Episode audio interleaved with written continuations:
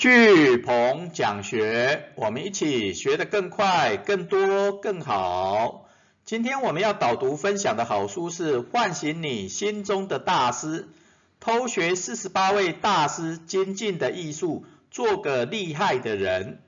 那作者罗伯·葛林，啊，是国际畅销书作家，好，在美国威斯康星大学古典研究学系毕业。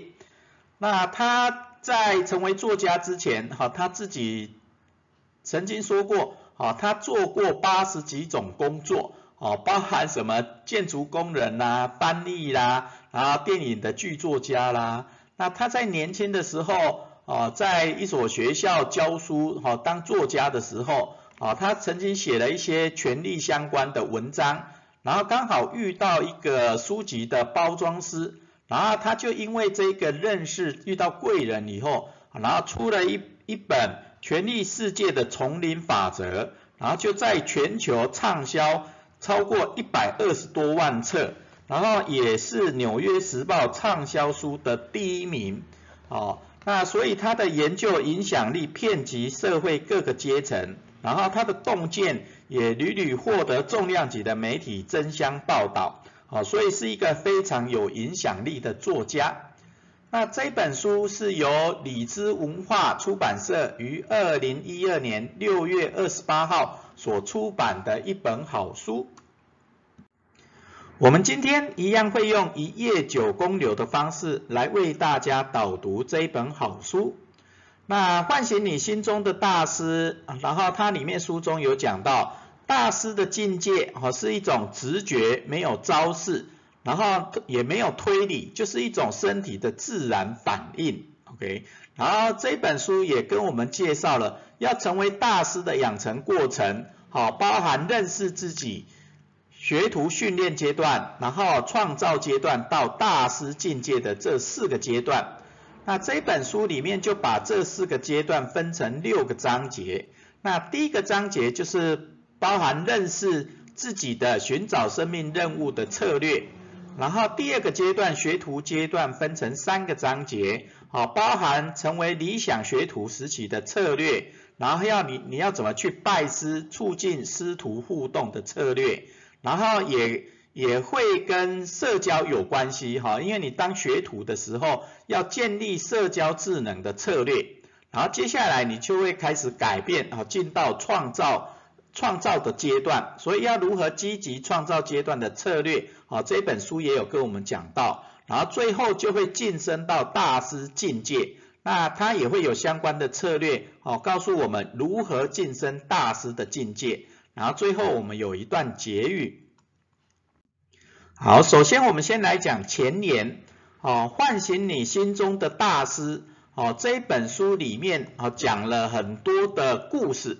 哦，虽然有讲到哦大师养成的阶段分成认识自己的阶段、学徒训练的阶段、创造的阶段跟大师境界的阶段。好，这四个阶段。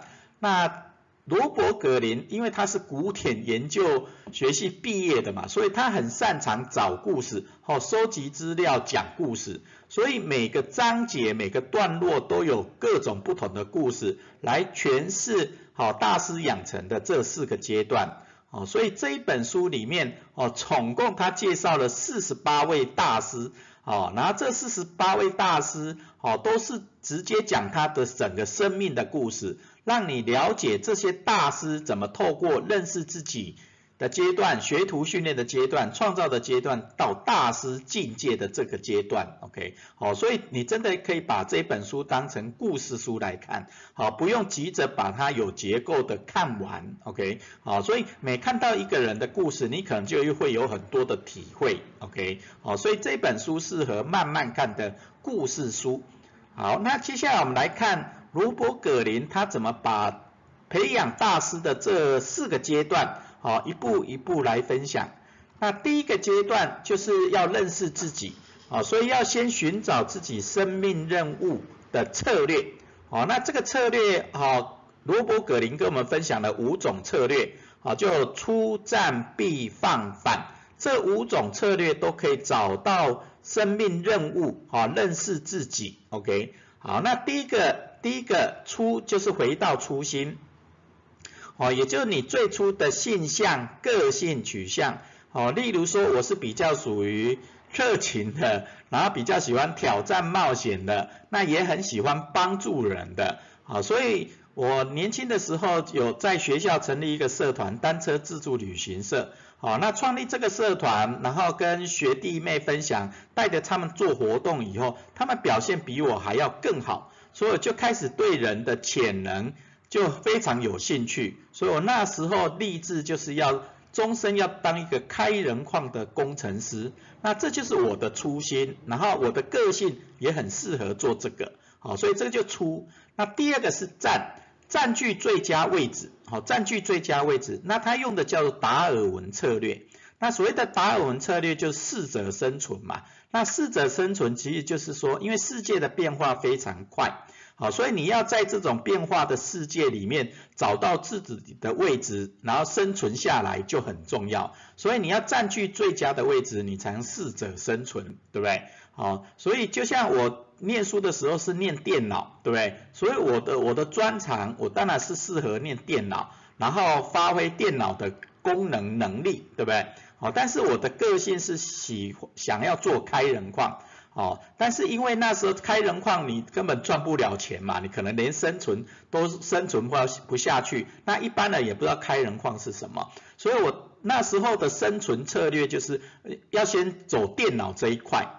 好，所以我后来就去美国念了一个电脑硕士，然后回来就当 ERP 顾问，当资讯顾问，帮企业做电脑化。好，所以我就占据了最佳的位置，好，适者生存，对不对？然后第三个避就是避免走错路，好，避免走错路。那他用的叫反叛策略。那避免走错路，其实就跟第一个有关系，回到初心嘛，也就是你心中最想做的，你最能做的事是什么？哦，但是因为我们这个社会常常有社社会的期望，然后家长的期望，都希望你往哪个方向走，然后会活得比较轻松一点。哦，所以有人说要当老师啦，然后要当公务人员呐，对不对？哦，但是有时候真的要听听自己内在的声音，到底你想往哪里走，你适合做什么，对不对？哦，就像我的个性是比较反叛的，别人叫我走 A，我就偏不要，我要走 B 的。啊，人家叫我要考北武专，我就偏要考南武专。人家想要马上去当兵，我就偏不要，我就要去转服四年治愈官，当陆战队军官。OK，好，因为我觉得这个是最适合我，然后也最适合我未来的发展的。OK，好，所以就避免走错路，就反叛策略。好，也叫最主要是跟第一个结合，你要。倾听自己内在的声音，然后你要偶尔要要反对家长的给你的方向或社会给你的期待，OK，反正就是要走自己的路就对了。然后第四个是放，好放下过去，好要顺应时势策略，好顺应时势策略就像我们前面讲的达尔文策略的时候讲的，哦世界的变化真的非常的快，哦然后你随时都在变化。那你如果只只把自己的专长啊、自己的兴趣，好一直把守着在原来的地方，但世界在变呐，好，那例如说我们以前觉得金融业是一个金饭碗，对不对？好，但是现在全部都网网络啦、电脑化所取代了，好，所以很多的金融业这种金饭碗就变成不是那么金饭碗了，所以你要适时的应变，对不对？哦，那例如说我那那时候。呃，做 ERP 顾问做电脑化很棒，对不对？好，但是因为我的内心还是想要做开人矿，好，让每个人能够变得更好，哦，所以我在公司哦发生状况的时候，电脑业哦不是啊 ERP 顾问。哦，开始出走的时候，我那时候就顺应时势，回到自己最想做的事，所以我那时候就去师大念的创造力教育的硕士，然后实践大学的企业创新发展硕士，那这个都是要顺应自己的内心，顺应时代的变化，OK，好，那所以只有放下过去，你才能顺应时势，走出自己的路。好，第五个是反，哦，迷途知返，哈，迷途知返。啊，因为有有时候我们会常常会走错路嘛，对不对？哦，那走错路，你如果不适时的回头的话，哦，你可能会会真的走错路，就真的很辛苦，对不对？所以当你迷途的时候，你要破釜沉舟策略，哦，破釜沉舟策略就是，哦，你就是真的要要总的回到你真正自己想做的事情，OK，好，所以所以那时候我 ERP 顾问确实确实收。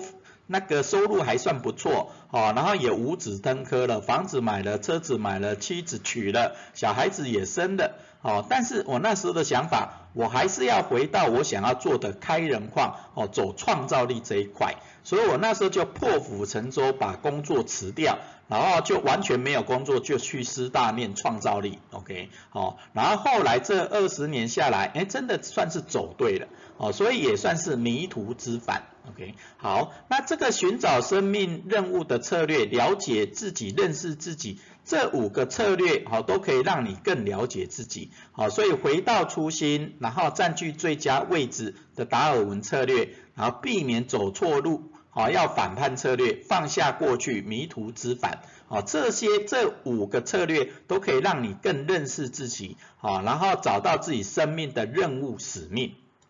好，那认识了自己以后，接下来就开始当学徒了嘛，对不对？你要在哪个领域去让自己做的最好，好做到最好。那接下来学徒的训练阶段，哈，总共有三三个阶段，好，包含学徒要学一些学习的技巧，然后要去拜师，然后你要有一些贵人啊，你要怎么去做社交，啊，这三个阶段都是学徒的阶段，哦，学徒训练的阶段。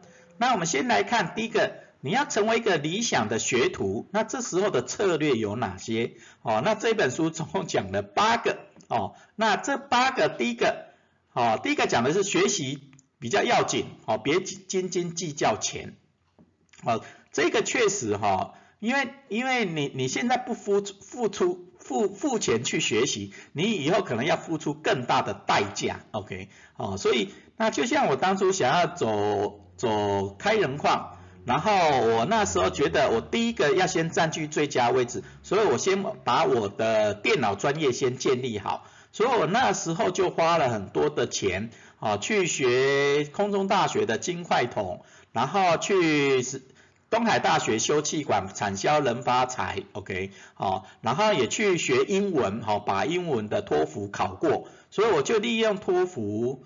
啊的英文过了，然后专业能力学历也到了，然后我就去申请美国的电脑硕士学位。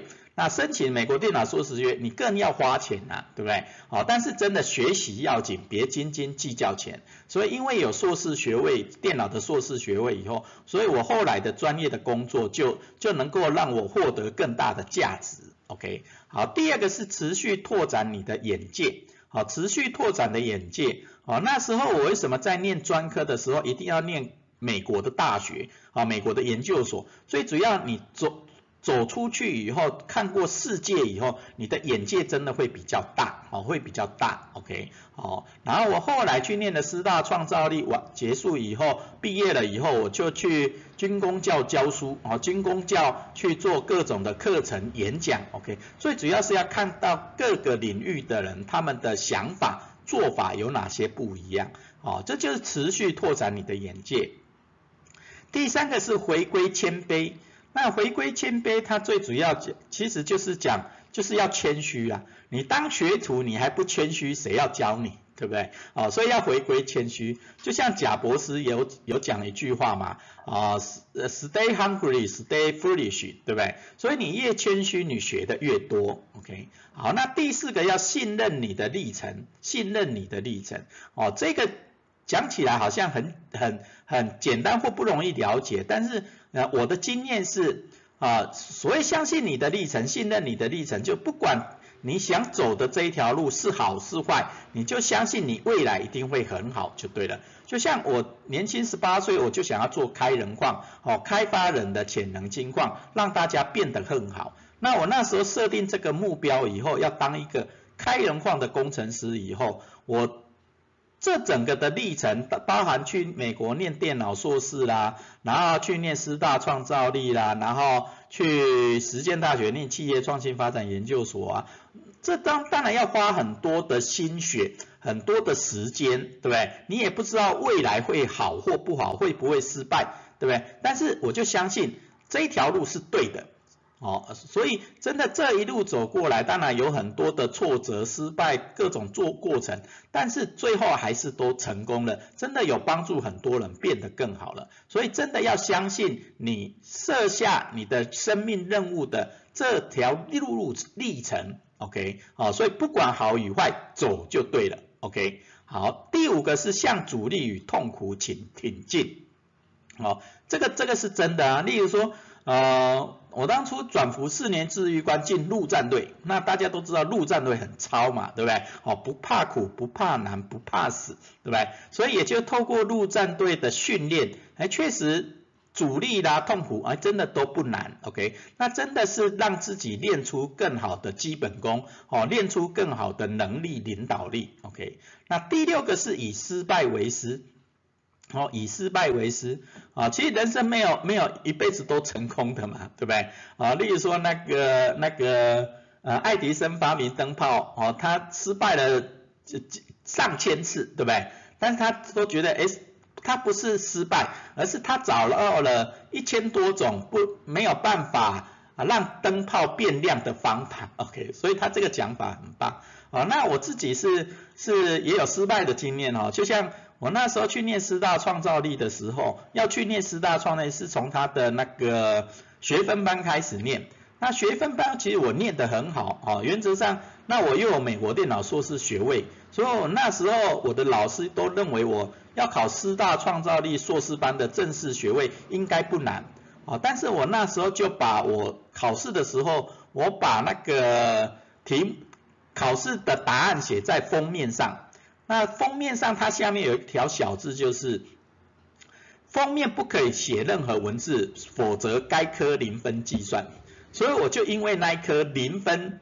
所以，哦，那学校当然也有为我去开开一个那个校务会议，哎，到底要不要让这个还不错的学生能够录取？啊，但是因为有学校的规则，对不对？所以最后该科还是零分计算。所以我第一年就以失败收场，啊，就没有考上师大创造力。啊，但是老天爷关了你一扇门，一定会让帮你开另外一扇窗。那那一年我刚好也有考实践大学的企业双型发展研究所，两个学校一直一起考，啊，所以虽然师大第一年没有上，但是我考上了师大呃实践大学的企业双型发展研究所，然后念了一年以后，第二年我卷土重来，以失败为师，对不对？然后再考一次，然后就进了师大创造力发展研究所，哦，第一名进去，OK，好，榜首。好，那所以有时候失败反而让你学到更多，让你知道，哎，为为什么我们会失败，一定有哪些原因。那你只要把这些失败当成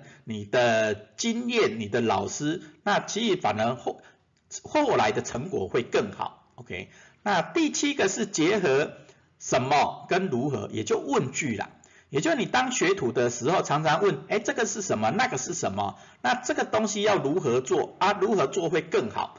那你这样提问的时候，通常老师啦或师傅会会帮助你变得更好，OK？好，所以学徒的时候就尽量发问就对了，OK？然后第八个是反复试验求进步，那这当然呢，你学徒就是要一直练一直练，对不对？好，然后你反正同一个工作，你可以用各种不同的方式去测试，那不同的方式测试，你就会学到更多，然后你就会进步，对不对？所以这就是理想学徒的测试。策略好，八种策略，学拓谦信，祖师合适，OK，学拓谦信，祖师合适。好，那接下来要第二个阶段是拜师的阶段。那拜师就是你要促进师徒互动，哦，能够要和谐嘛。你跟老师跟师傅的关系不好，他怎么可能教你，对不对？所以要跟跟老师师傅哦互动要好一点。那他有四种策略。这四种策略叫挑进互改，好，挑进互改。第一个挑就是要视个人需求与爱好来挑选师傅，好，也就是你不要选选选一个跟你的需求不一样的，跟你爱好的不一样的，只不过说大家认为他是好的老师、好的师傅，你就跟他学了，好，那有时候真的时间就是金钱，时间就是成本，对不对？你跟错了一个老师，你一你你真的就浪费了时间，浪费了金钱。所以要针对，所以最前面的那个寻找生命任务，认识自己真的很重要。到底你想要的是什么？你未来需要的是什么？对不对？那你的个性是什么？你的热情之所在是哪里？所以真的不要乱乱找老师，乱上课。好，所以要针对自己的个性跟未来的需求去挑选师傅跟跟那个老师。OK，那第二个镜子，当你挑选好了师傅，开始学了以后，啊，绝对不要只是顺顺的走，然后什么都不问。你如果老师也不不要求你的话，哦，就像念硕士的时候，很多人写论文，那有一些老师可能就顺其自然，让你自己走，对不对？哦，然后你有问题再问他，但是很多学生，好，很多研究生都不敢问老师，对不对？那你不敢问老师，你就学不到嘛。所以有时候你自己要请老师，好，用镜子来回馈你，好，然后逼出你的强项。好，所以的镜子就是照照你的优势、劣势、强，你的厉害的地方、不厉害的地方，可以更好的地方，好，请老师给你回馈，请师傅给你回馈。那你只有透过这样回馈，才能慢慢逼出你的强项，好，然后让你能够变得更好。好，那第三个叫做互，好，也就建立你来我往、教学相长的互动。OK，好，有时候老师或师傅他也不一定说一定很强，好，但是他的个性你会选他，一定有你的理由嘛，对不对？好，但是老师有时候也不一定刚好他什么都懂，所以有时候你要适时的去问问老师，然后要请老师指导，对不对？好，然后甚至老师如果有一些一些想法跟做法跟你不一样的，哎，你真的要跟他好好的沟通一下。对，因为重点还是要回学徒阶段，还是在你身上嘛。你要让自己学得更好，对不对？所以跟老师的互动真的很重要。OK，好，那第四个叫改，哦，要改造师傅教的想法跟做法，哦，也就是你学学到一个程度以后，你还是要有自己的想法跟做法，哦，你你你真的不能。就老师怎么讲你就怎么做，对不对？你一定要有自己的想法做法，然后针对你的未来的需求去做，OK？啊，那这样才能更成长、更进步，OK？啊，所以改就是要改造师傅教的想法跟做法，让他想得更好，做得更好，好，所以这就促进师徒互动，更好的挑进互改的四种策略。好，那接下来除了你当学徒的时候，不只是师傅嘛，不只是老师嘛，那你可能会有很多的社交，那也是跟同学之间呐，然后跟相关的人之间的互动啊，那你这些要怎么去去做社交的各种的策略？那一样也有四个，哦，现照见人，好，现照见人，那第一个现。见工作表现永远是你最大的工具，最强大的工具。哦，你的工作表现好，社交当然大部分都会好嘛，对不对？好，所以工作表现是第一要务。哦，所以你做任何事情，你一定要让自己的表现突出，被看见，对不对？那让人家觉得，哎，你是值得信任的，交给你就对了，对不对？所以工作表现是你最强大的工具，哦，最重要。那第二个要适时的塑造适当的个人形象啊，例如说你是好好先生，人家就会觉得你什么都好，都交给你做，那自己累得要死，对不对？哦，所以有时候要适时的塑造你个人的形象，例如说你是以专业，然后你是可以沟通的，然后你是有原则的，对不对？那你就这这样的社交，人家就会喜欢跟你交往。对不对？啊，人家才会觉得，哎，你是有原则的，不会什什么都要或什么都不要，对不对？所以要适时的塑造自己适当的个人形象。那第三个是见，看见别人眼中的自己。啊，有时候自己看自己只是是有局限嘛，对不对？所以你要看别人眼中的你，哦，到底是哪里好，哪里不好？那哪里不好的，你如何去改进，对不对？哦，因为这是社交的层次嘛，对不对？你要让彼此能够共好，那个最重要，对不对？那第四个是忍，要乐于忍受愚昧人的行为言语，OK？啊，其实我们在在外面的环境里面，除了老师以外，你你你周遭的很多人，有一些人都会对你冷言冷语，啊，学那么多干嘛？读书又没有用，对不对？哦，看了还是会想睡，看了也不一定用得出来，对不对？哦哦，或是人家说啊啊啊，你你为什么在高高在上啊？那你为什么不不努力去赚钱呢？然后你为什么？也就旁边的会有很多的言语，对不对？但是有时候你要乐于忍受啦，哈，因为别人又不是你，你永远只要知道自己的方向，你知道怎么让自己变得更好，最重要，对不对？OK，哦，所以要忍受别愚昧的人的行为言语。好，那这就是建立社交，让让你的人际关系变好的四种策略，现造见忍。好，那接下来第二波要开始又改变喽，要进入到创造的阶段。哦，也就是你的学徒阶段，已经练得到很好了，对不对？你有自己的能力、自己的方法，哦，自己的个个性特色了，对不对？啊，甚至品牌也有了。那接下来你就是要创造，啊，也就把原来的传统的东西，哦，变得更好、更创新。那这种积极创造阶段的策略有五个，哦，容积思变规，容积思变规。那第一个就是要培养容容受力，哦，容受力。哦，创造力就是你你要能够接纳各种的意见、各种的想法，对不对？哦，那你的能够接受很多不一样的想法、意见的时候，你的创造力当然会被激发出来。第二个机就是让机缘巧合有机会发生，哦，让机缘巧合有机会发生，哦，这个真的很重要啊。这个机缘，也就是你你能能够创意创新未来的这个机缘。真的不是随时都会出现的，那这个时候其实不难哈，我们的方式是做一百计划，你做一百计划，你有行动，你有行动就会接触很多的资讯，就会让你的大脑激发很多的创意想法。那你如果能够写一百天的学思型日记或一般的日记，你写日记，你就会把你每天接收到的各种的资讯，好，因为我们每天接受的资讯真的是上百上千个。那你如果有写日记的习惯，写学思型日记的习惯的时候，你的很多的 idea，很多的机缘就会有机会发生，OK，好，所以这个真的很重要。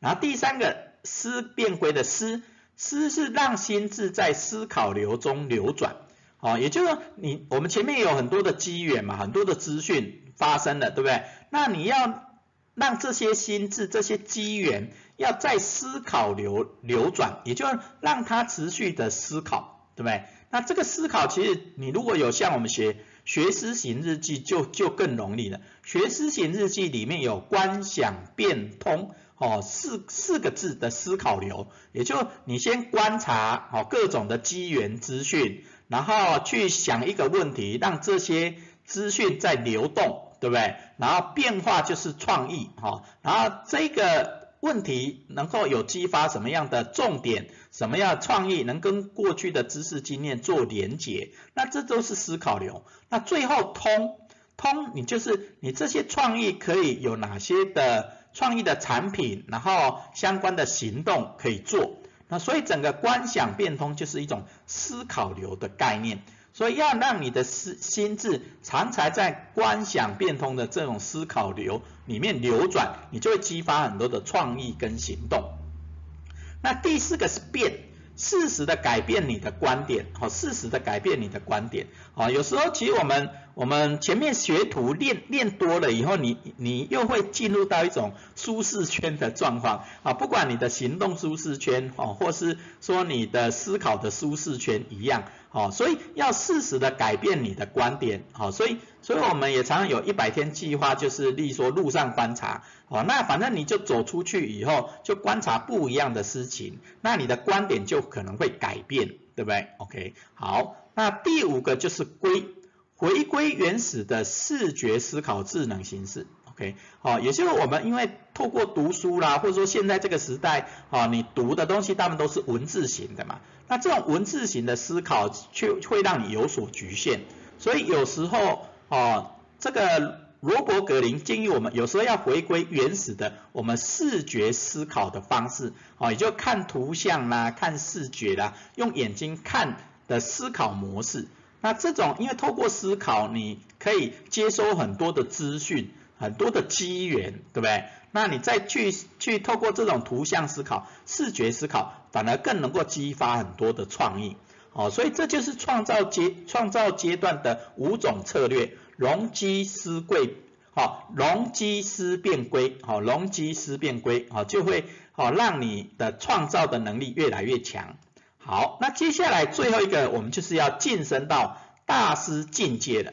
那大师境界也有几种策略，七种策略。哦，连强变化四交合，连连强变化四交合。那也就是你要晋升到大师境界的策略，第一个连要连接你的环境，哦，连接你的环境啊。所谓的原始力量，就像我们刚刚讲的视觉思考，啊，也就用眼睛看嘛。那也是，也其实就是我们的五官总动员呐。你要打开你的眼睛，打开你的耳朵，对不对？好，然后打开你的嗅觉，把打开你的感觉，对不对？那这种原始的力量，你连接你环境的原始的力量，好，你就会看到最最原始的资讯，然后去连接各种的资讯创意，OK。然后第二个强要发挥强项，那这种发挥强项，因为你学徒阶段，你一定有一些强项出来嘛。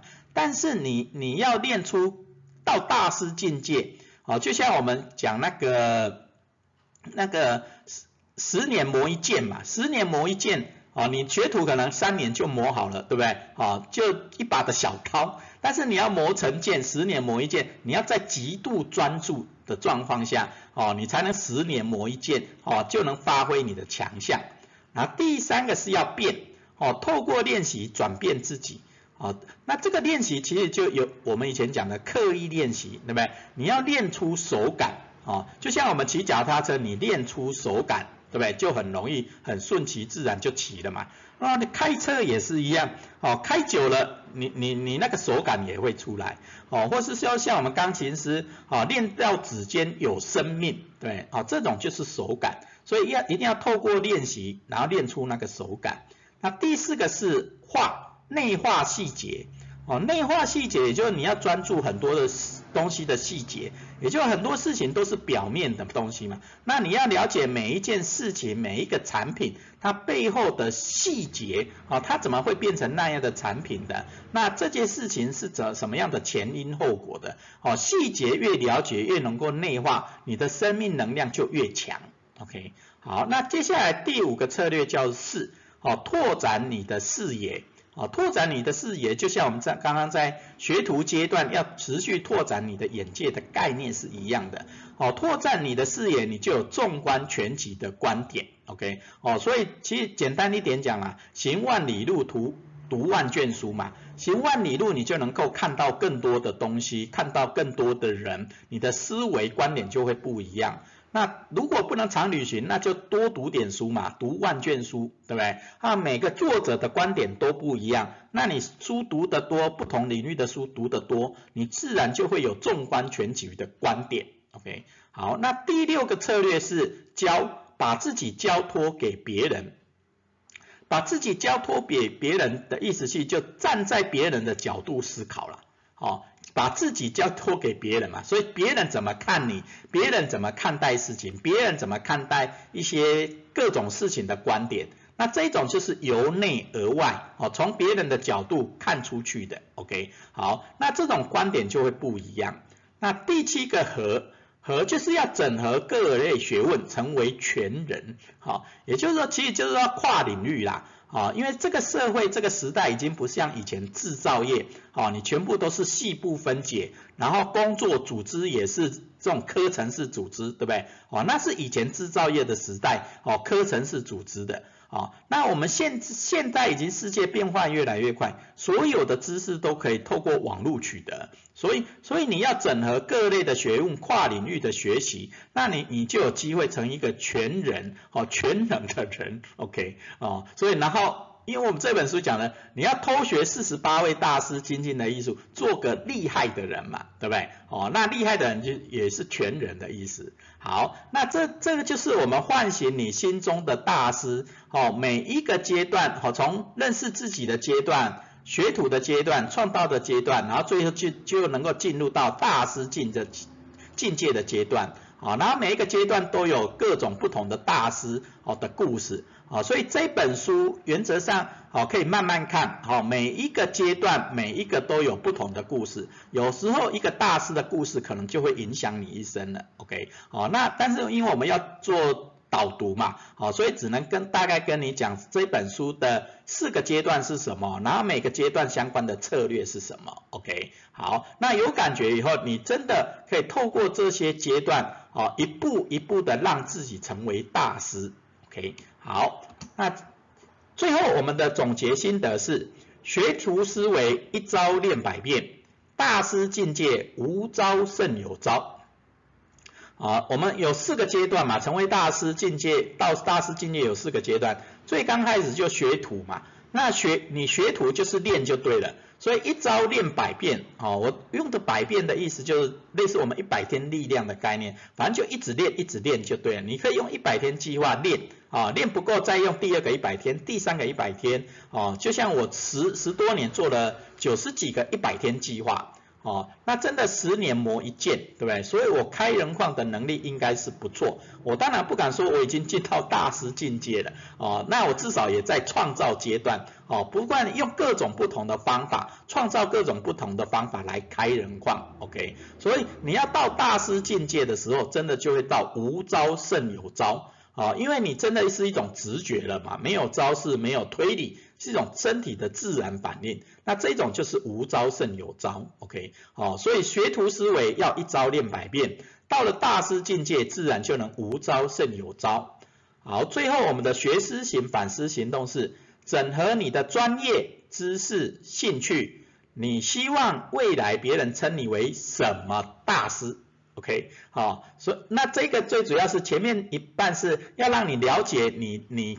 自己嘛，然后了解你的生命任务，对不对？所以整合你的专业知识、兴趣，然后找到你真的想要做的、希望做的、需要做的，OK。然后大概想过以后，你希望未来别人称你为什么大师？哦，为什么？哦，你希望未来别人称你为什么大师？好，我们今天的巨鹏讲学导读说书，唤醒你心中的大师。偷学四十八位大师精进的艺术，做个厉害的人。导读说书就到这边，感恩。